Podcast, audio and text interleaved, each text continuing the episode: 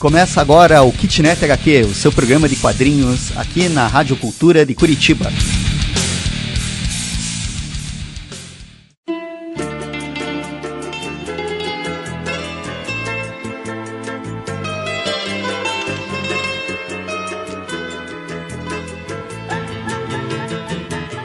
Oi pessoal, eu sou o Rodrigo Eu sou o Liber. e aqui no Kitnet HQ hoje a gente vai discutir sobre. Marcelo Quintanilha, grande autor nacional de quadrinhos.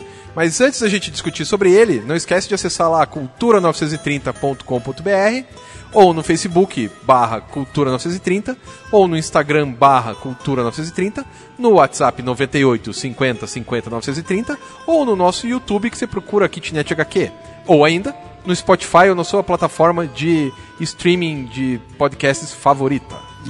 Estamos bem espalhados, né? Pois é, né? Tem várias coisas. né? Estamos bem espalhados né? para falar de, de, de, de- pra falar de gibi, de quadrinho. E hoje vai falar do Quintanilha, que o, nosso amigo Liber já começou. Quem é Marcelo Quintanilha? Olha, é, a produção de quadrinhos no Brasil, a gente vai ver ao longo do programa, a gente já, já apresentou aqui o José Guiar, já falamos da, da, da Chico, né? Que Isso. tem uma loja. A gente vai ver que tem um cenário de quadrinhos bem interessante e bem vivo no Brasil, né? A nossa ideia é trazer para entrevistas ou pelo menos falar das obras dessas pessoas. né? Exatamente. O Marcelo Quintanilha, ele é um autor nascido na cidade de Niterói, né, em 1971. É difícil trazer ele aqui, já que ele mora em Barcelona Ele, tá, atualmente. ele mora em Barcelona, se não me engano, desde 2000, 2001. É, faz um tempão, acho que faz 18 anos. É isso mesmo. Ele, ele foi pra lá, tá, tá com a esposa lá, né? E ele atua lá como ilustrador e quadrinista. Ele faz Isso. trabalhos de quadrinhos também para as editoras francesas, como desenhista, assim tal. Só que para nós aqui do Brasil, o que interessa é a produção, digamos, autoral dele, né? E o, programa é justamente para falar desses livros que ele fez, dessa produção autoral e explicar por que, que ele é importante, né? É. Quem é ele, né? Qual que é a... qual que é a ideia. Então ele tá lá em Barcelona, tá atuando lá na, na área editorial.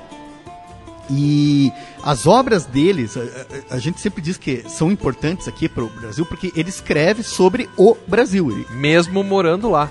O que, aliás, é uma, é uma característica que várias pessoas fazem, ainda que a gente já tenha perguntado pra ele, porque assim, o Marcelo é nosso amigo, a gente, quando ele veio aqui pra Curitiba, a gente sempre sai, vai, vai jantar, vai almoçar e tal. E uma vez eu perguntei pra ele se estar longe do Brasil ajuda ele a escrever sobre o Brasil. Como, sei lá, o Roberto da Mata faz, né? Que ele sai do Brasil pra poder escrever melhor sobre o Brasil. O Quintanilha jura que não, mas eu acho que sim.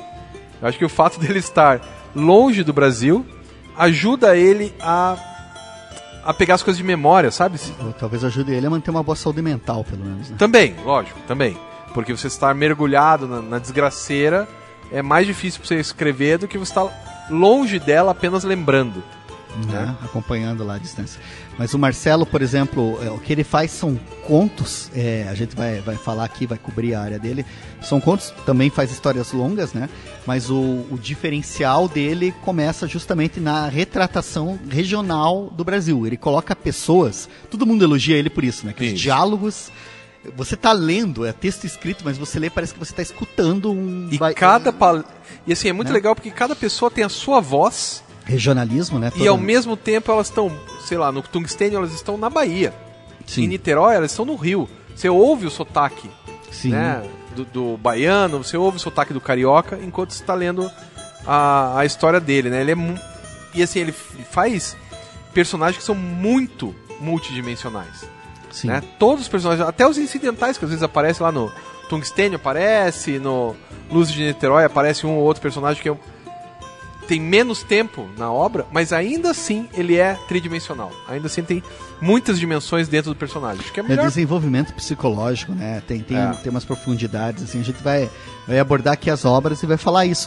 O Quintanilha, ele começou a carreira dele, né, no final da década de 80, e ele fazia histórias em quadrinho de artistas marciais, sobre artes Opa, marciais. Mestre Kim. Mestre Kim, né?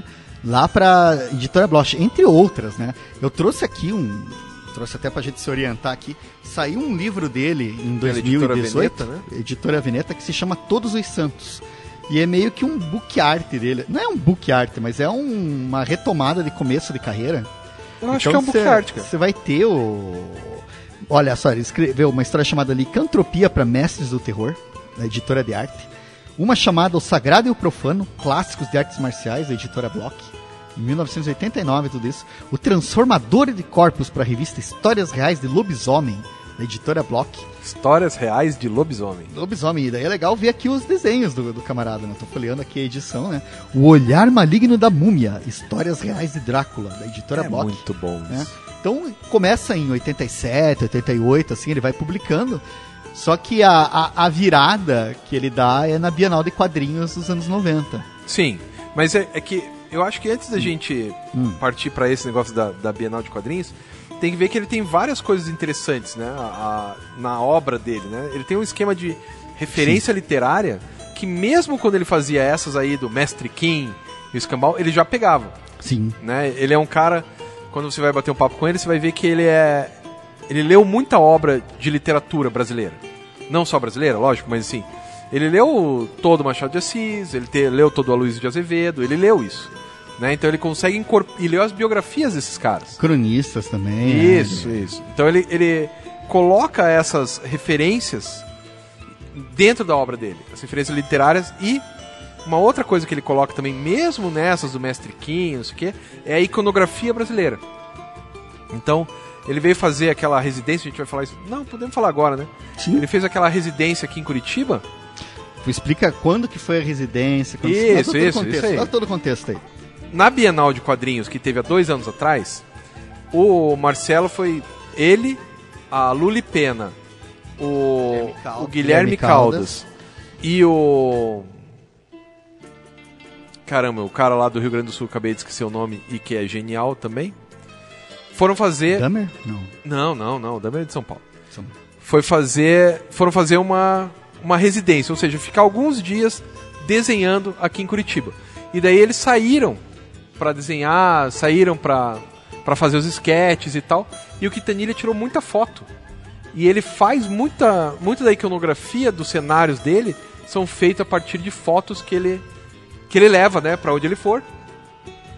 E, e elabora os cenários, elabora a iconografia a partir das fotos que ele que ele trabalha e tal. Isso é muito interessante. É, tem até que falar que também ele, ele começa a desenhar, né? Pra ele é muito importante. O pai dele era jogador de futebol, né? Isso, isso é legal. E, e muito do, do que ele cria, o desenho dele, a arte dele, é desenhando a partir de fotografias do caderno de esportes. Isso. E dos álbuns de figurinha que existiam na década de 70, álbum de figurinha de futebol, né? Quem nu- nunca teve aqueles álbuns de figurinha da Ping Pong? Você teve isso aí? Tive, Zico. Zico, então. 1982, Zico, Sócrates. né? Né? Eu, eu tinha o time do Corinthians inteiro, cara. Solito, Solitinho, a Taliba, né? Zenon, Birubiru. Ah, falar nisso, eu lembrei o nome do quarto membro, Guazelli, né? Ah, é, o Guazé. Eloar isso, Guazelli, Guazé. que também é o outro que merece... É, a gente devia fazer um programa sobre ele também. E sobre, a Lully sobre, também. sobre essa galera. Podia pegar esses caras quando eles vierem aqui pra Curitiba gente, e ou, entrevistá-los. Vamos, vamos, vamos atrás, vamos Ou fazer entrevistar por telefone, sei lá. entrevista, né? Bom, enfim. É, daí ele vai pra Bienal de Quadrinho do Rio de Janeiro. Vai lá, Livre. Então, essa da Bienal de Quadrinhos, ele, 91. ele, ele participa é, fazendo. Pô, ele tava com 19 anos, né, cara? É. E daí ele faz a. Porque eu me lembro de ter visitado a exposição. Não, 91 ele tinha 20, né? cara. No- no- mas é, 71, 91, 20. é 91, é 20 anos, assim. Mas assim, é, eu me lembro que veio a, a exposição de arte aqui pra Curitiba. E Ficou ali na Gibiteca, né? ficou, na verdade, no memorial.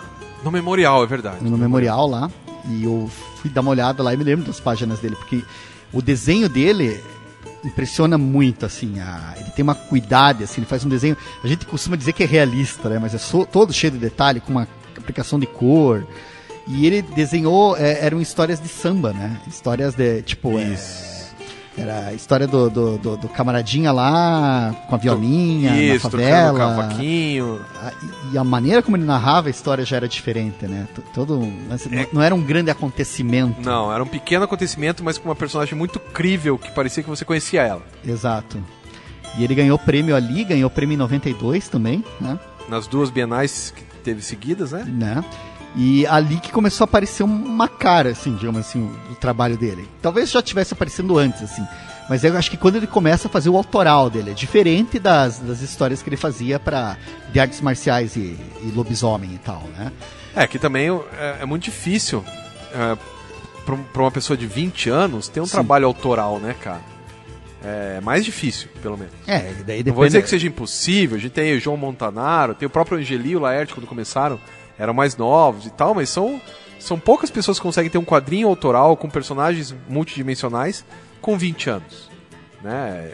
Existem, não tô aqui dizendo que não dá, tem sim, mas são mais raros do que um cara que tá perto dos 30, perto dos 40, né? Que já viveu um pouco mais e daí ele consegue. É, sim, porque o que é um artista? É um cara que enxerga melhor a sociedade. Ou enxerga com outros olhos a sociedade. Um cara que, que presta mais atenção na sociedade. Presta mais atenção nos amigos, nos inimigos, nas pessoas que, ao redor, que estão ao seu redor. Com 20 anos você presta menos atenção nisso, né? Você é mais autocentrado, você é mais egoísta e tal. E a partir dos 30 você começa a ficar um pouco mais esperto. né?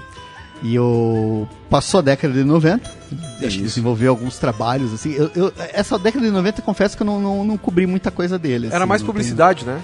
Eu não Pelo menos tenho- o que ele não me falou era noção. mais publicidade, assim. Agora, o que eu sei é que o primeiro livro dele, livro, livro mesmo dele, saiu em 99 pela editora Conrad, né? Que se chamava o livro A Fealdade de Fabiano Gorila. E o nome dele não era Marcelo Quintanilha, então. É, ele assinava o pseudônimo de Marcelo Gaú. É, que era o. Gaú é o, é o apelido dele de criança, né? Tanto que o Rogério de Campos, que era o dono da Conrad, depois virou o dono da Veneta, continua com ele até hoje, né? Chamando Gaú. É, e chamando ele de Gaú até hoje. Então acho que é o apelido de infância ou alguma coisa parecida com isso, né? Não é. Mas, mas é engraçado que quando ele lança o livro, ele conta também, né? Que o pessoal tinha dito pra ele que o que ele queria fazer de quadrinhos não ia chamar a atenção do pessoal. Porque é outra proposta. Não, não, não é uma história de grande aventura. Não é. Ele, ele, ele produz de uma outra maneira, assim, né? Ele tem. E a Fealdade de Fabiano Gorila, esse livro trazia três histórias. E aí até começa uma, uma, uma coisa interessante dele, porque ele defende a ideia de que a unidade narrativa está no painel. O que, que isso quer dizer? Se você faz um quadrinho da história em quadrinho, aquilo ali é a tua unidade. Então você pode picotar como você quiser, colocar na ordem que for, que a história sempre vai ser a mesma. É, não na, or na ordem, não. Não, não, mas, na ordem assim, mantendo a ordem, a relação entre um quadrinho e outro, mas a história, teoricamente, Por exemplo, você pode ter um gibi que tenha dois quadrinhos por página e o outro que tenha quatro quadrinhos por página, o outro que tenha oito quadrinhos por página. Pro Quintanilha, pelo menos pelo que ele no- nos falou, é a mesma coisa. Exato. Tanto é que esse Fealdade de Fabiano Gorila tem duas edições dele, duas versões. Essa primeira de 99, você vai ter esse lance de dois quadrinhos por página. Isso. E daí são dois painéis e tal. Só que é bem engraçado porque eu fiz um, artigo agora esse- esse- esses tempos aí sobre essa questão né, da, da linguagem. Essa história ela vai ser republicada depois, a gente vai falar ali no, no outro álbum Almas Públicas, frente, né? É no Almas Públicas? Não sabe É, no Almas Públicas. Ela vai ser republicada depois, né? Só que é, é- é bem interessante isso, porque daí na republicação ela é publicada num formato maior, e daí os quadrinhos são reduzidos, e daí ele publica uma questão de 16 painéis por página. Isso. E eu acho que fica quase que outra história. Não, é, é outra história, porque é outra percepção. É. Né? É outra. Tanto é porque não, se fosse só alteração. Aqui a gente está falando de um, um trabalho, nesse caso específico, a gente vai, vai parar um pouco, depois a gente vai falar mais do- dos quadrinhos deles no, no- no próximo. Mas essa história específica do Fabiano, né, a fealdade de Fabiano Gorila, ela é muito engraçada porque ele muda não só o texto, tem diferenças de texto. Tem Ah. blocos de texto que foram retirados. Não é. Não é só. é- é- existe um painel que foi tirado inteiro. É, pois é. Você sabe? Assim, Reconstrução, né? É, é uma reconstrução. É, tem- Uma releitura, sei lá. tem- tem- é, tem- é, tudo bem o cara fazer isso, porque acho que é como se você fosse um cantor, Claro. se tivesse gravado uma primeira versão e fosse fazer uma Grava. versão acústico. Não é a mesma coisa, uma música acústica e uma música ao vivo, né? É, não, não é. Elétrica, né? no caso. Não, não é, não é a mesma, a mesma estrutura. Eu achei muito interessante essa parte, só que daí tem outras coisas legais também. Porque os painéis, por exemplo, ele tinha quadrinhos longos que ele cortou as laterais para encaixar no formato pequeno. Aí, ó. Daí, se Aí você, você perdeu o Você tá cenário. cortando o cenário, você tá fazendo. Aí tinha uns quadrinhos também que eu achava legal, que ele pegava o painel, cortava no meio, e daí você tinha a impressão que tinha dois quadrinhos diferentes, mas eram o mesmo. Só que tava cortado em duas partes, assim, duas metades. Então é. Tem uma, uma- uma- uma- umas curiosidades aí de, de produção. Não, e, a, assim, de- e a própria ideia dele de, ah, não, isso vale é, um quadrinho só, né? O que vale é o quadrinho, é a unidade e tal. Mas quando você vai pegar o último livro dele, que é o Luz de Niterói, tem um momento muito importante, que a gente não vai falar, que se, você tem um, um, um clímax de suspense que ele se resolve só na virada de página. Então ele também pensou a virada de página. E esse, eu não vou dar o spoiler aqui, porque é uma coisa muito importante, não vou dar o spoiler mesmo, mas se isso fosse feito na mesma página, a história não funcionaria tão bem. Ela ficou, ela funcionou muito bem, porque você chega no final de uma página tenso, achando e agora, e quando você vira, tem o desfecho. Sim. Né? Então, por mais que ele fale isso, ele também usa dessa artimanha, que é uma artimanha muito interessante, né? É, porque se você está acompanhando a gente, se você curte quadrinhos, essa é uma coisa que é legal de falar. O painel, o quadrinho mesmo, cada quadrinho tem a tua informação, tem uma, Isso. uma quantidade de informação, tem o personagem, o jeito que ele foi desenhado, o que, que ele está fazendo, né, a relação entre o texto e a imagem. Mas quando você coloca disposto na página, a página também trabalha, né? Página Exatamente. toda. Se você tem uma que a gente chama de página dupla, né? A página par e a ímpar, uma do lado da outra, assim, você pode construir toda uma relação de significados, um painel pode conversar com o que está na outra página. Claro. Então o quadrinho tem essa coisa, né, que é, que é interessante de, de visualizar. Seria mais inter... se você quer ter uma noção dessas coisas, é legal você dar uma olhada no nosso canal no YouTube também. É verdade. Porque daí lá, a gente, muitas vezes a gente tá falando do- do- dos quadrinhos e a gente abre pra, pra- mostra, pra né, mostrar certas tela coisas, assim. Porque a, a- a- o palavrório aqui realmente, às vezes, a- Falta elemento, imagem, né? Falta Fal- elemento falta imagem. Mas é interessante só pra fechar o livrinho da Fealdade do Fabiano Gorila, que foi esse primeiro dele. Eram três contos, né? Aí o, o- esse Fealdade do Fabiano Gorila, ele é importante porque, tipo, é a história do pai dele. Sim. E ele conta ali, ele dá um pseudônimo pro pai, né, e tal, assim, mas é a história, do, tipo, uma história real, assim. Que o pai dele foi fazer o... Que, que, aliás, a trama é muito legal, né? O pai dele vai fazer um teste, ele trabalha... Tinha a fábrica de tecido, a fábrica de tecido onde ele um trabalhava tinha um time de futebol, né? A gente tá falando de 1950, Sim. né? Você que é historiador, Getúlio morre em... Getúlio 54, eu acho. Deixa eu Eu- lembrar. 30, acho que é. Acho que é cinco- Ou ele volta ao poder em 54. Não, acho que é Na 54. década ele de morre. 50, Getúlio Isso, morre, isso dá pra isso. afirmar, sim. Sim, sim, sim. Desculpa a minha falha, eu não sei, mas eu tô com um historiador eu aqui do sou historiador também, não sei. Tudo bem. lado. Mas daí, tipo, e o cara vai fazer um teste num time grande do Rio. E bem no dia que o Getúlio se suicidou, é o dia, amanhã seguinte ao suicídio do Getúlio. Então tá tendo tumulto na rua e ele retrata esses tumultos. E, cara, é muito legal, é, É, muito, muito, bom, muito, bom. É que como tudo que o Marcelo faz, é muito bom, né? É. Ele tem uma capacidade, assim.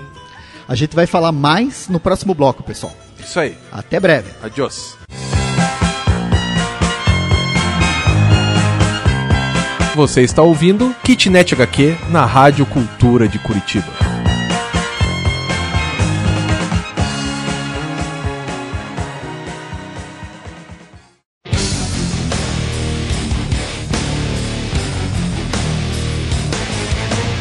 Você está ouvindo o Kitnet HQ, o seu programa de quadrinhos na Rádio Cultura de Curitiba.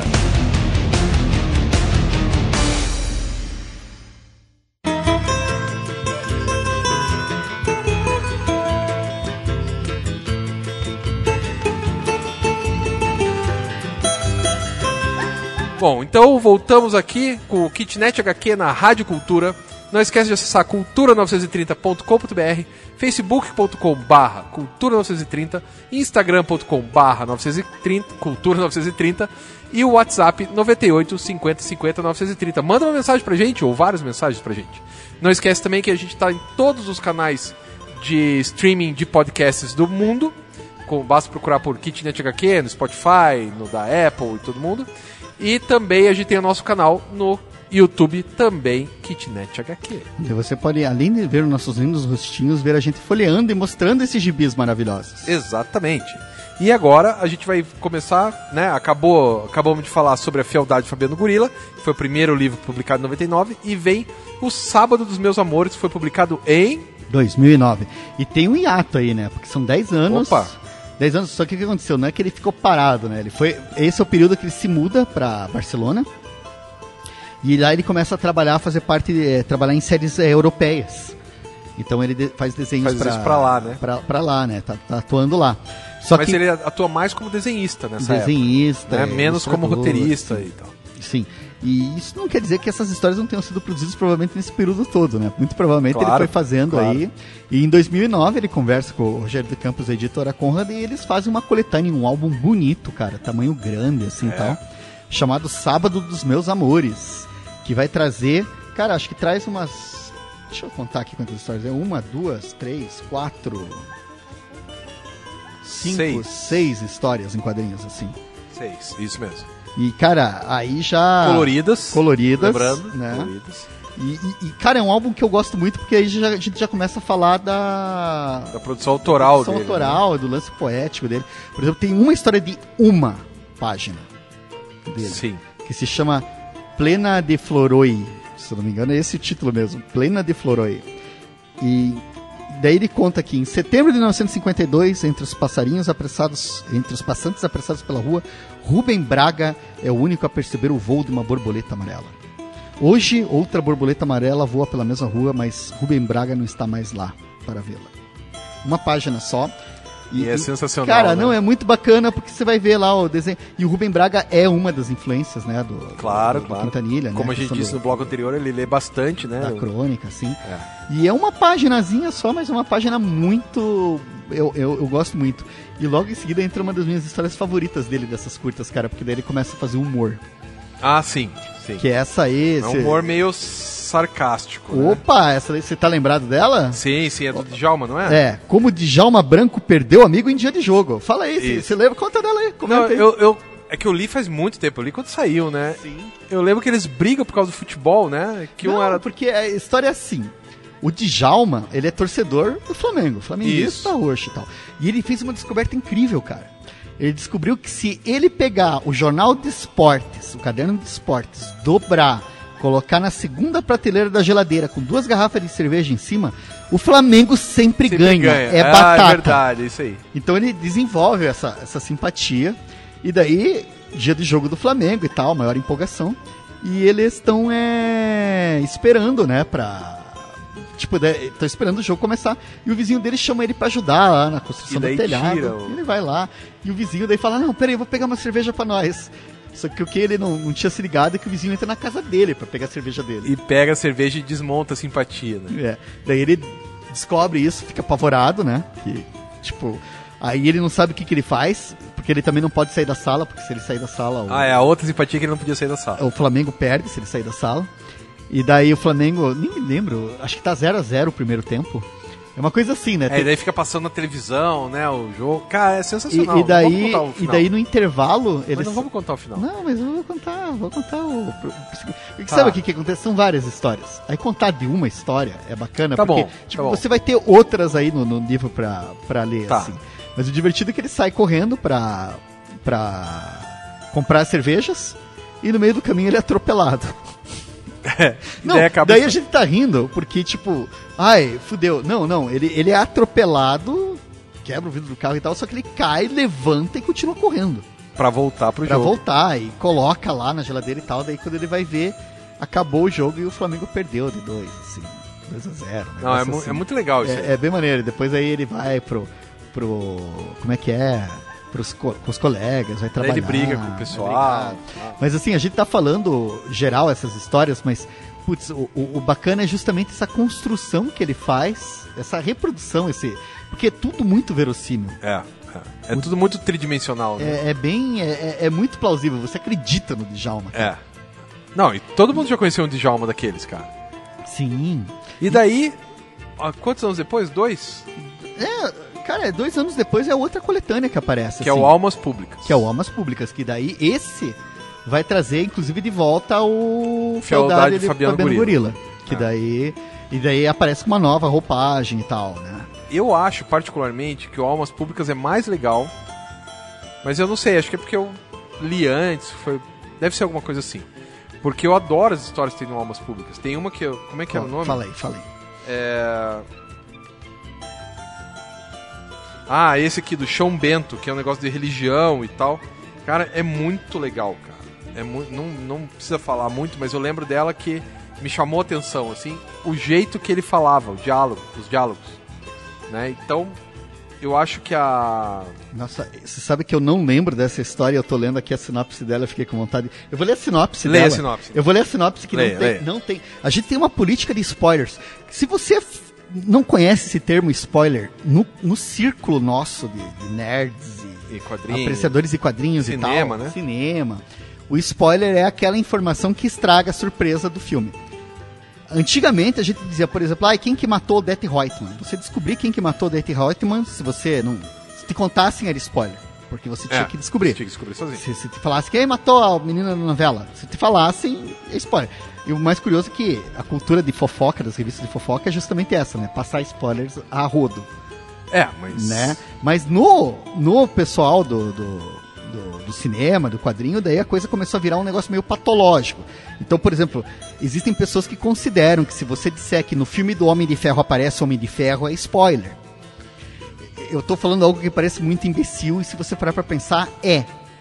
Né? Tem, tem, tem, tem coisas assim que, que- Não, mas é que tem coisas que estragam mesmo o prazer. Não, cara. existem coisas que estragam o prazer, mas existe gente que é chata e burra. Não, lógico. É, Lógico.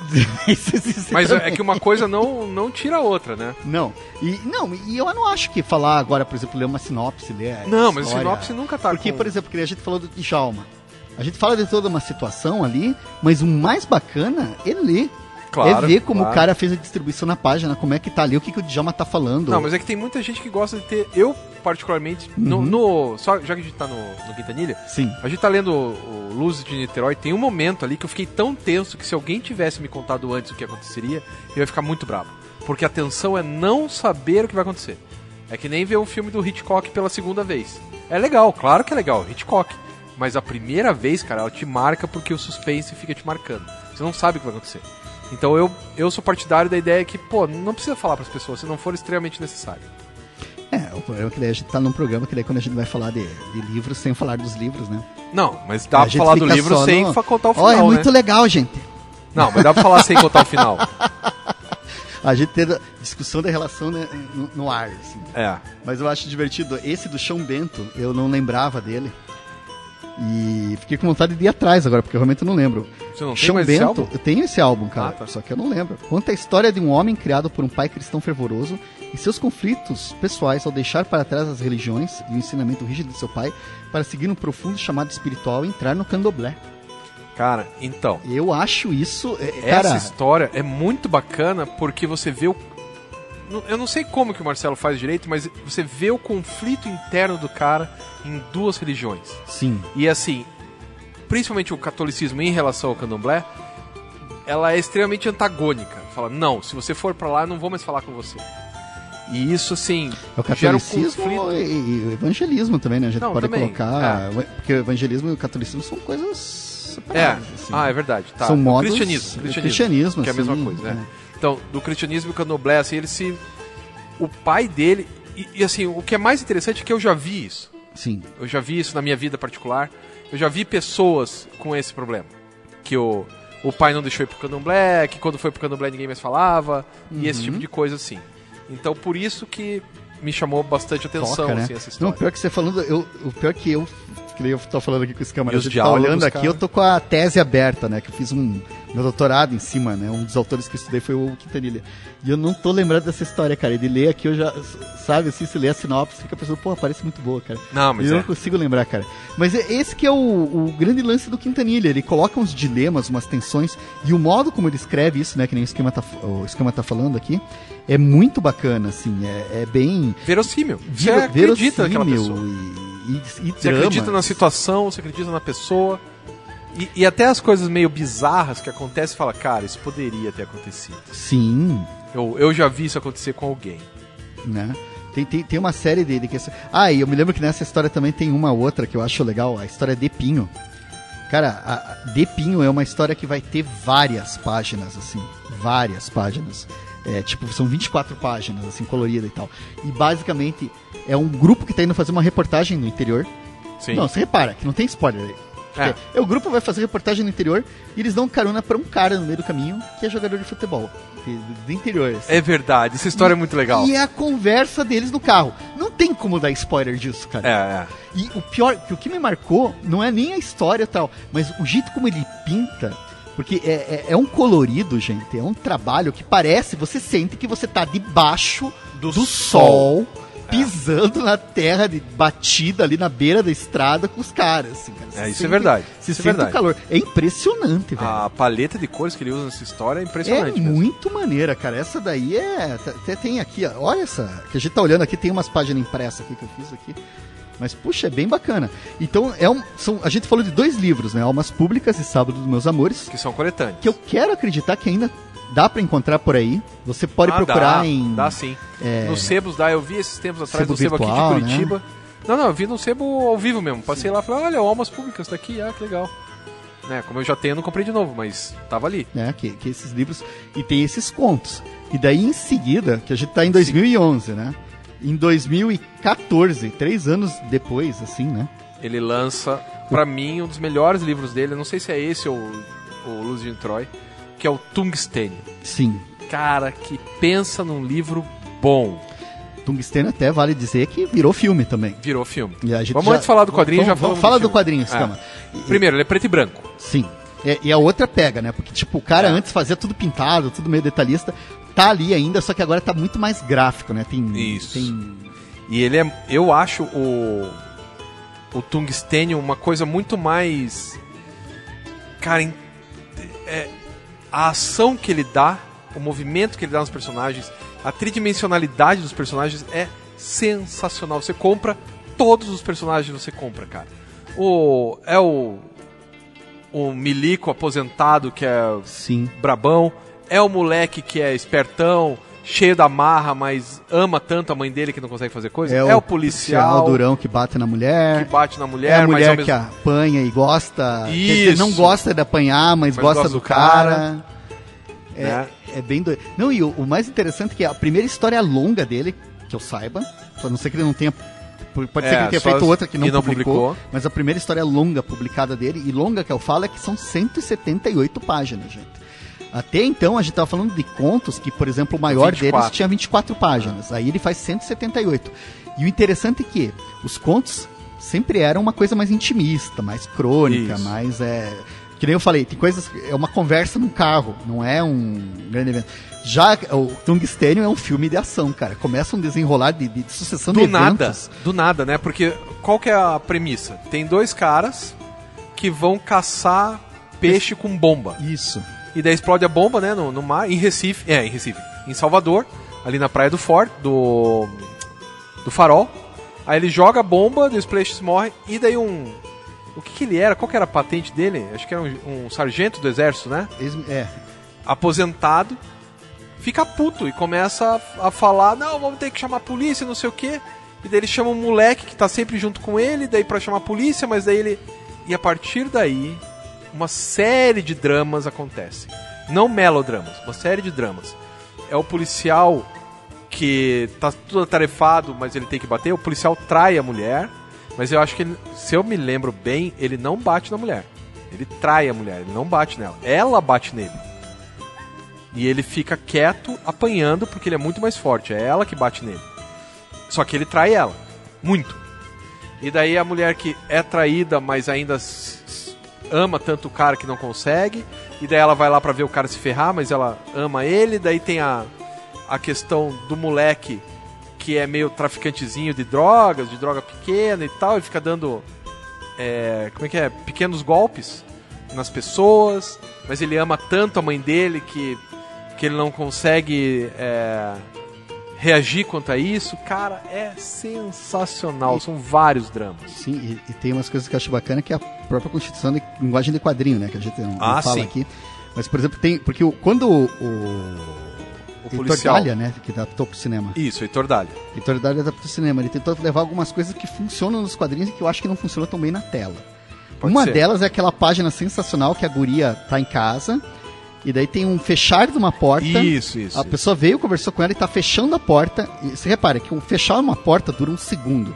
Só que o modo como o cara colocou nos quadrinhos, ele fez vários painéis, intercalou com outros de flashback, É. de lembrança, de, de comentário dela, de outras cenas, assim. E ele constrói todo um pensamento, uma decisão que ela toma que parece de impulso. Só que em duas páginas ele mostra a origem dessa decisão, assim, e é um fechado uma porta. Que no cinema, pra mim, ficou um troço muito esquisito, cara. O cara É. tentou repetir. Isso ficou esquisito e a, a cena da briga do, do policial com os caras que vão. Lembra que o policial pega um remo, porque tá no mar, né? Sim. Sai do mar, pega um remo e dá na cabeça do policial. Essa cena no quadrinho ela tem uma questão de avançar e recuar, uma questão de câmera lenta e, e câmera rápida, que no cinema o Heitor Dália fez, mas não ficou tão bom é também. Que, que o X da questão que a gente tá falando de câmera lenta e câmera rápida é que na verdade não existe no quadrinho, né? O que a gente tem Exatamente. não são os painéis e a construção é total subjetiva a gente que faz um, olhando, é. né? Mas assim, tipo, não tô falando mal do filme também. Não, né? são as duas únicas é- coisas é que eu não ter- gostei. Todo o resto do filme eu achei sensacional. Sim. Ele só ele filmou inteiro na, lá na Bahia. Todos os atores são baianos. É, todos os atores foram meio que capturados, né, cooptados para esse trabalho ali. Só o José Dumont que era Sim. que não era de lá. Cara, e é sensacional. É, Assim, filme nacional, ele foi produzido pela Globo, né? Sim. pra, pra passar no Festival Nacional da Globo e tal. E é, cara, eu acho eu, adorável esse filme. E ele retrata muito bem o quadrinho, ainda que eu ache o quadrinho melhor, porque, né, sei lá, eu gosto mais de quadrinhos, os quadrinhos têm um pouco mais de profundidade e tal, mas o filme não, não, perde e, muito E é não. interessante que são 178 páginas que você lê num sopro, né? Você não Num vê sopro, é. passar. É. muito doido. Em 10 minutinhos, não, 10 é um exagero, né? Mas em uma hora, uma hora e pouquinho, você acabou de ler e o quadrinho fica com você, Sim. né? Ele não, não vai embora, ele fica ali Não, e você quer ver o que acontece, cara. Você não consegue largar a porra. É, você não fica virando largar, as não páginas, assim, é muito bom. É, porque você fica. Ah, e agora? Tá, mas E e agora? agora? E agora? Será que. E agora? E agora? Né? E isso é uma característica da obra do Quintanilha que a gente vai falar no próximo bloco também, que a gente vai cobrir os outros últimos quatro trabalhos dele. Então, aguarda aí no próximo bloco. Voltaremos. Até já. Você está ouvindo Kitnet HQ na Rádio Cultura de Curitiba.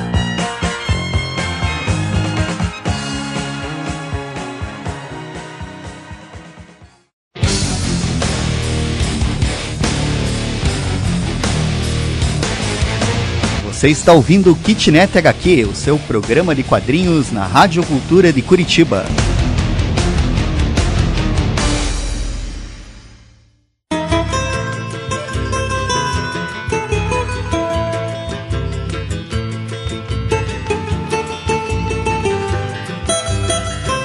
Olá, eu sou o Liber Eu sou o Rodrigo. e estamos de volta aqui no Kitnet HQ, terceiro bloco, falando do Marcelo Quintanilha. Para encerrar aqui. E você pode acompanhar o nosso trabalho no site da Rádio Cultura de Curitiba, www.cultura930.com.br, no Facebook Cultura 930, no Instagram Cultura 930 e no WhatsApp 985050 para você entrar em contato com a gente, mandar mensagem, mandar que que você está achando, né? mandar um áudio e tal. E a gente também tem o nosso programa no YouTube, né? Basta procurar por Kitnet HQ, youtube.com.br Kitnet HQ, Kitnet com K. Kitnet com K. E também a gente tem em todas as plataformas de streaming de podcasts, você também encontra a gente lá no Spotify, no da Google, no da Apple, no Anchor e por aí vai. Mas agora, falando do próximo lançamento do Marcelo Quintanilha, que é Talco de Vidro, que é uma história muito diferente Total. de Tungstênio. Total, total. Porque Tungstênio, a gente tava explicando, a gente fica empolgado pra falar, porque Tungstênio é um thriller, né?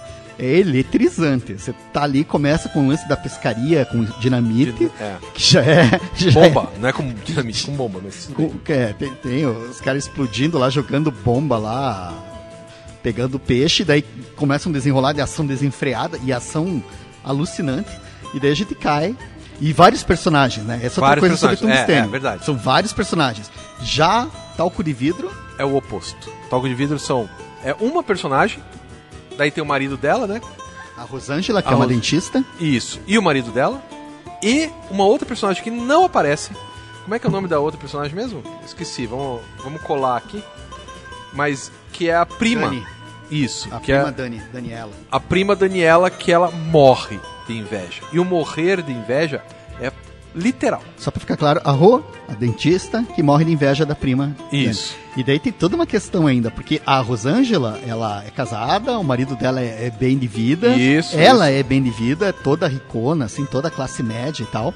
E a prima dela é pobre, né, cara? pobre. É pobre, pobre, Pobre, pobre, se, assim. se virar pra.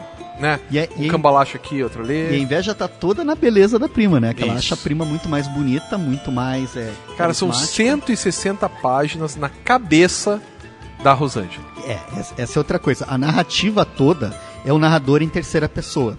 Mas o Não modo, confiável. É, e o modo como ele vai falando, né? é, curioso isso, a gente tá falando de inveja, né?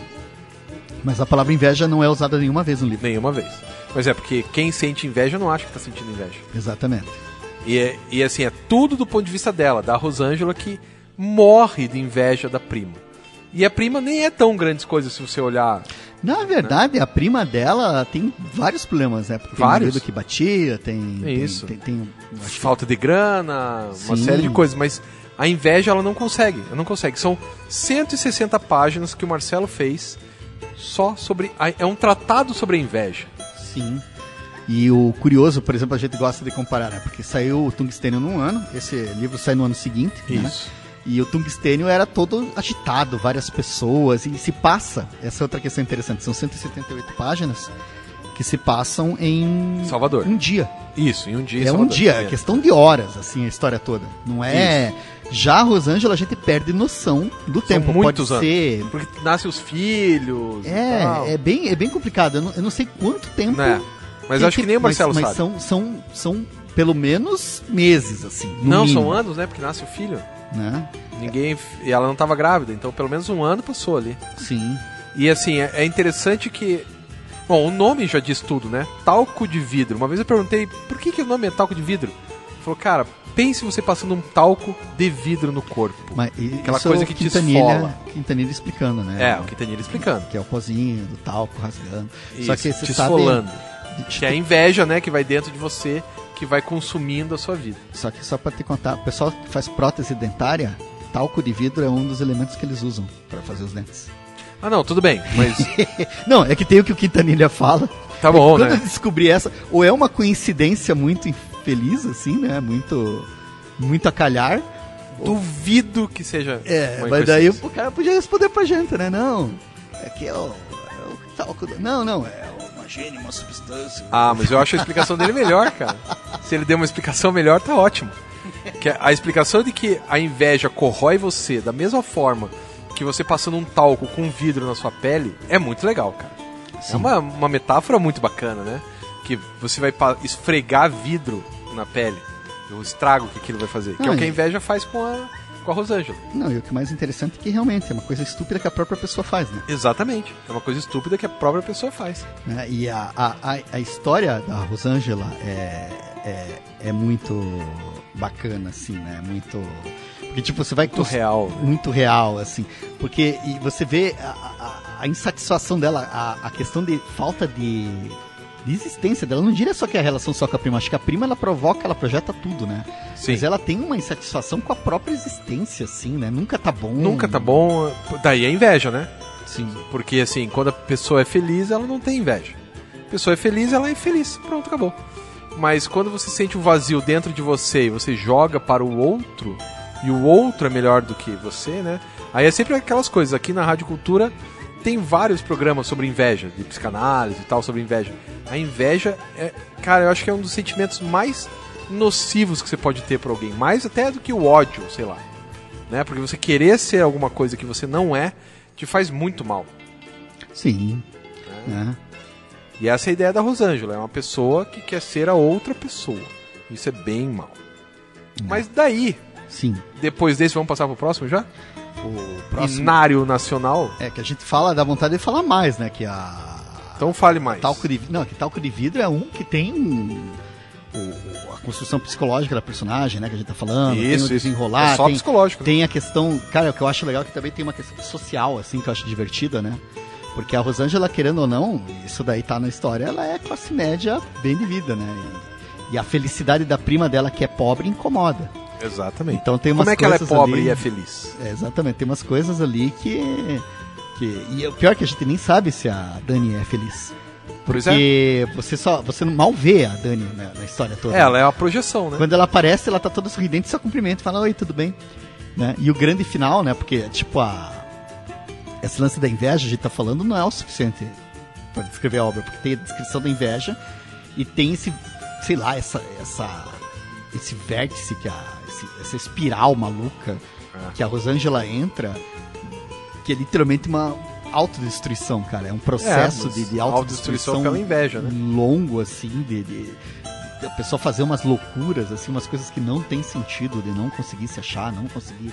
E daí aquele finalzinho, né? Não é spoiler. Não, não, não Aquele finalzinho Aquele finalzinho é um livro que, sinceramente, se você não, não, não é ambientado com quadrinhos, vamos dizer assim, você não não está familiarizado com histórias em quadrinho, é, eu, eu, acho que é um bom começo se você curte romance, Isso. se você curte histórias mais psicológicas. Literatura, né? Eu acho que é, é a, dos livros do, do Quintanilha, se eu fosse indicar algum para quem não lê quadrinhos. Foi o que eu fiz. Com a minha namorada, indiquei esse. É o... E ela amou, adorou. Não. Ela ficou falando três dias sobre o livro, cara. Sim. Assim, marcou. Sabe quando o livro fica Sim. dentro da pessoa? E, e, tem umas coisas que a gente falava até, né? Que, porque tem o texto que é muito bom, tem a história que é muito boa que ele vai contando, mas tem a arte que a gente não falou. Claro. Que a arte aí é diferente da dos outros, porque ele ainda tá preto e branco. Só que ele para de desenhar contornos nas Isso. pessoas. E ele desenha muitos dentes, já que ela é dentista, ele desenha muitos dentes. Tem, tem muita ênfase nos dentes, só que as pessoas, por exemplo, elas não têm ideia só vendo para você entender o que, que, é isso, porque você entende a figura humana, só que não tem o lance do, do contorno e esse lance isso. do porque daí tem a, toda a ver com a, com a linguagem assim do, do, tipo o externo e o interno se mesclando, como que a é. perspectiva que a gente tá vendo dessa construção de mundo é o olhar dela e tal, assim. Então, um material bem. Não, é, vale a pena. Bacana, assim. Como o Liber disse, eu endosso. Se você tem alguém que nunca leu quadrinhos e quer que comece, esse é um bom livro. É. Né? O Talco de Vidro é um ótimo livro para começar a ler. Daí. Era 2016. Ele lança o Inário Nacional. É o Inário, Inário Nacional. Que é um livro pequeno, do livro... tamanho daqueles inários de, de cultos católicos. É, os livrinhos de hino, né? De é, livro de hino, de, de canção e tal. E que são várias histórias. Ele retoma Seis. a ideia de Sim. várias histórias. Sim, e a história é curta, né? Volta pro Isso. conto. Que ele tava, tinha feito duas longas assim. Acho que cansou. Volta pro conto e é um livrinho que tem muito cara de ter sido. A gente tava falando dessa coisa da unidade do. É. Do painel, mas é. esse daqui é um que tem muita cara que ele planejou desse jeito, né? Sim, mas ele planejou mesmo. Tanto que ele tem a as páginas dele são amarelo, muito amarelo. E eu sempre perguntei para ele, já perguntei várias vezes, né? Cara, é porque a gente vai entrevistar o cara, gente tem que perguntar de novo a mesma coisa, você já sabe a resposta, mas tudo bem. Que é, por que, que esse negócio é tão amarelo? E a resposta é porque ele queria a coisa mais ácida possível. Então aquele amarelo incomoda o olho na hora que você vai ler. Porque ele é ácido, ele é incômodo. Do mesmo jeito que os contos que ele conta no Inário Nacional. São, são seis contos, né? São seis contos. Começa com Ave Maria, cheia de graça, o Senhor é convosco. Né? Michele tem uma nascença no rosto, esse é muito bom. É, mas não precisa contar tudo, né? Não, não. Mas é, é, curioso porque o grande tema do. Isso a gente já tinha discutido outra vez, né? Porque o Inário Nacional são seis histórias diferentes, mas são seis histórias sobre relação de poder. Isso. E relações abusivas. Isso. Sempre mesmo. tem alguém que tá judiando de outra pessoa. E essa pessoa que está sendo judiada, de certa maneira, concorda com essa judiaria. Né? Exatamente. Né? É. Não porque ela queira e tal, mas ela é abusada e na boa parte das vezes ela nem percebe e nas outras quando ela percebe já é meio tarde demais. Tem uns lances de racismo, o último conto que é o Pai Doce. É muito Nossa. foda porque ele fala de racismo, só que é, um, é, é, é muito violento. Violento no sentido psicológico. Porque é o, o racismo num senhor idoso, que é negro, e que não consegue se aceitar por ser Isso. negro. Tipo, que ele fica imaginando ele, que a filha é branquinha. É, ele se sonha branco, né? Ele se sonha. Tá num acidente, acontece um acidente de ônibus e tal, ele tá ali no meio das ferragens, tá delirando e tá delirando que as pessoas estão recebendo ele porque ele. Ah, pai doce, daí é porque ele é branco e tal. Isso. Assim, é bem, bem complicado. Bem... E sempre tem essa coisa da miséria também, né? Sempre, Falando Do, do, Não é miséria, mas é a. Não, mas é miséria vida... humana. É, não, não a miséria financeira, né? Sim. A miséria sentimental, a miséria emocional das sim, pessoas. Sim. Né? As pessoas nesse cenário nacional estão no limite da, da, da, desgraça emocional. Né? Que não é necessariamente a desgraça financeira, mas a desgraça emocional está ali. Né? E é um trabalho, se a gente for falar de relevância, né? Eu acho muito interessante o, o Quintanilha, porque eu acho que quando ele capta essas questões dos sotaques e tal, a gente tava falando, né, que nem, por exemplo, a inveja na, na personagem Rosângela as questões de poder que tem aqui, né? Essas questões é. de crueldade, as próprias coisas que ele coloca lá nos, nos contos, né? A violência que pode surgir numa partida de jogando carta, um cara pode querer matar o outro. Sim, por nada. Do nada, assim, que a gente vai ver que tem todo um lance de insegurança, de ódio, de raiva. Ele, acho que ele faz um. Cara, dá pra entender tanta coisa do Brasil no trabalho dele. Assim, sim, sim, ele reflete nosso o Brasil. comportamento, assim, cara. É bem... E não só do Brasil, mas da, da raça humana, né? Sim. Também. Tipo, a Rosângela, por exemplo, podia estar em qualquer lugar do mundo. A inveja é inveja. Né? Então, por aí vai. Mas, então, mas o Inário Nacional é legal, é um livrinho pequeno, mas ele é muito ácido. Né? Então você vai ler, é uma coisa ácida, malvada. Logo depois ele fez O tal do. Todos os Santos. Que é uma. Que a gente já tinha comentado né, aqui no programa, É. que é um livro arte, assim. Porque Todos os Santos é diferente dos outros trabalhos dele, porque vai trazer amostras, vai trazer páginas daquelas histórias que ele fez enquanto ele estava na. trabalhando para Block Editora. Vai trazer trabalhos que ele fez como ilustrador na. na na- em Barcelona. Vai ter histórias inéditas aqui, né? Eu tô vendo aqui que tem uma inédita que ele, que ele fez, assim, em 1991, 1990. Então é tipo assim, é um geral, né? Tem tiras que ele fez pro estado de São Paulo, né? Páginas do estado de São Paulo. Tem a sessão, tô vendo aqui a sessão fotográfica, Marcelo Quintanilha Gato no trem, assim, fazendo pose Que beleza. book, né? Então, assim, Não, tem também a, o capa de disco, né? Que ele fez do. capas de disco, ilustrações para revistas. É, uma, né? uma série de coisas, né? Que ele faz. É um book art, né? É, é um book, é, é a apresentação do, digamos assim, que o Marcelo faz, além do, do, digamos assim, a gente fala de trabalho autoral, acho que compete assim a gente dizer que para nós aqui o autoral é o projeto que você faz, tipo, eu vou fazer um livro, vou escrever uma história desse livro como eu acho Que deveria que ser. deveria ser. Isso daí é pra, que a gente entenda como um trabalho autoral, não que esse Todos os Santos não seja um trabalho autoral, né? É. Mas mostra a cara comercial dele, mostra as outras atividades que ele realiza. É bem É, ainda que, sinceramente, eu Bem acho bacana. que o Marcelo ainda é muito novo pra ter um book art, né? Mas tudo bem. Estamos num mundo onde. Ah, ele tem bastante história já, né, cara? Ele tem 40. É. Tem quase 50 anos o rapaz, né, cara? 48 anos. Sim, sim, quase a nossa idade. É, ele tá. Ele tá. Não, mas eu acho que. Bom, tudo bem. Ele tá bem, cara. Não, ele pode, sim, ele tem. Então tá. Eu acho até legal ele trazer essas coisas assim que. Por exemplo, a gente fala de pesquisa, de, de Ah, acompanhar. não, pra pesquisadores como nós é bem legal Não, mesmo, é- né? E mesmo assim, pra quem tá acompanhando, são os trabalhos ali de ilustração muito lindos, assim. Tá bom. E finalmente, pra fechar aqui. né, Luzes de Niterói, que eu nunca sei se esse livro é melhor ou Tungstênio é melhor. Porque, cara, Luzes de Niterói tem muitas páginas, não sei quantas páginas são, mas são muitas, veja aí, velho. São muitas páginas, São É. 232 páginas. 232 páginas, lindo de morrer, colorido, com painéis grandes, uma paleta de cores reduzida. Então, assim, usou poucas cores. É colorização digital, né? Que tem diferença. Geralmente faz Isso, pintada, isso. aqui tá digital. E ele fez uma história de dois amigos, é, é uma história de- sobre amizade. Dois amigos que vão pescar, um deles é jogador de futebol, o, o outro, Elcio Noel. O outro, um tem Aliás, vale dizer que o amigo que é jogador de futebol é o pai dele de novo, agora com o Isso. verdadeiro nome, Elcio, né? Que já tava lá no Feudade de Fabiano Gorila. isso, E isso. daí é curioso porque esse livro meio que fecha um, um ciclo, digamos assim, né? Que começa com Feudade. E daí ele volta pra contar a história do pai dele de novo Sim. agora nesse livro. Vamos. E esse esse Elcio, ele é um jogador de futebol de uma empresa. E daí ele vai jogar bola e ele vai jogar contra o Vasco, né? E um pouquinho antes ele pega o melhor amigo dele, que é um. Como é que se chama isso? Uma pessoa que tem deformação no Vamos dizer corpo. corcunda. É, mas aqui é um é um pouco pouco mais. mais. acentuado que um corcunda, né? É. Mas- Ele tem deformações e os dois vão pescar. E todas as coisas que acontecem até ele conseguir chegar no jogo. É basicamente uma história, como diz o próprio Marcelo Quintanilha, é a história de uma amizade que vai se esgarçando, esgarçando, e ver até, ela, a- até que horas sustenta uma amizade na diversidade. É, porque o que. Pra, pra resumir, não vamos, não vamos entrar, os- mas os caras têm uma ideia de, de andar de barco. Não vamos dizer o que, que eles vão fazer. É, vão pescar. Só que eles vão pescar, daí eles se encontram com um monte de gente nesse meio de caminho, passam por um monte de história, e daí vem uma tormenta. E daí estão no alto mar lá em Niterói, debaixo de uma tormenta, assim, Ah. correndo risco de morte e tal, assim. Cara, o suspense, de novo, né? Só, só que esse é muito legal, que parece que ele é um apanhado, uma mistura de todos os outros, né? Porque vai ter romance, vai ter drama, vai Inveja. ter psicologia, vai ter ação, vai ter. É verdade, verdade. não Nossa, tinha pensado é- desse jeito, mas é verdade. É uma, uma conclusão assim. E é bacana que ele fecha a história do pai dele, né? Porque Sim, agora ele, tá conta a apresentando história do, do, do time. Como é que é o nome do time? O Manufatora, Manufatora. é, em nome da empresa, né? Manufatora.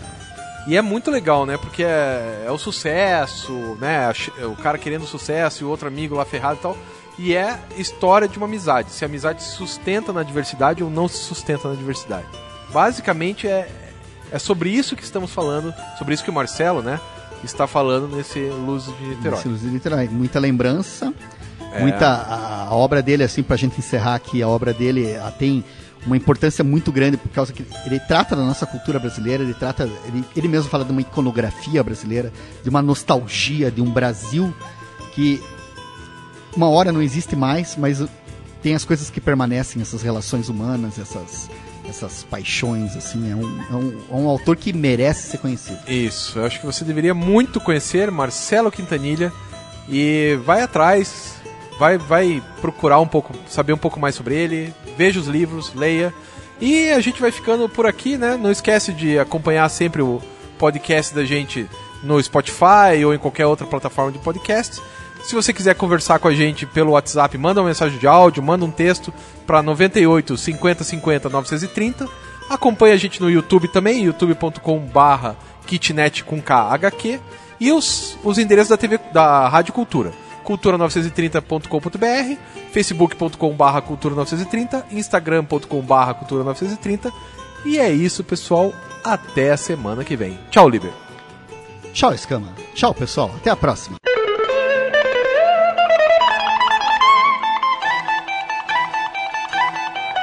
Você acabou de ouvir Kitnet HQ na Rádio Cultura de Curitiba.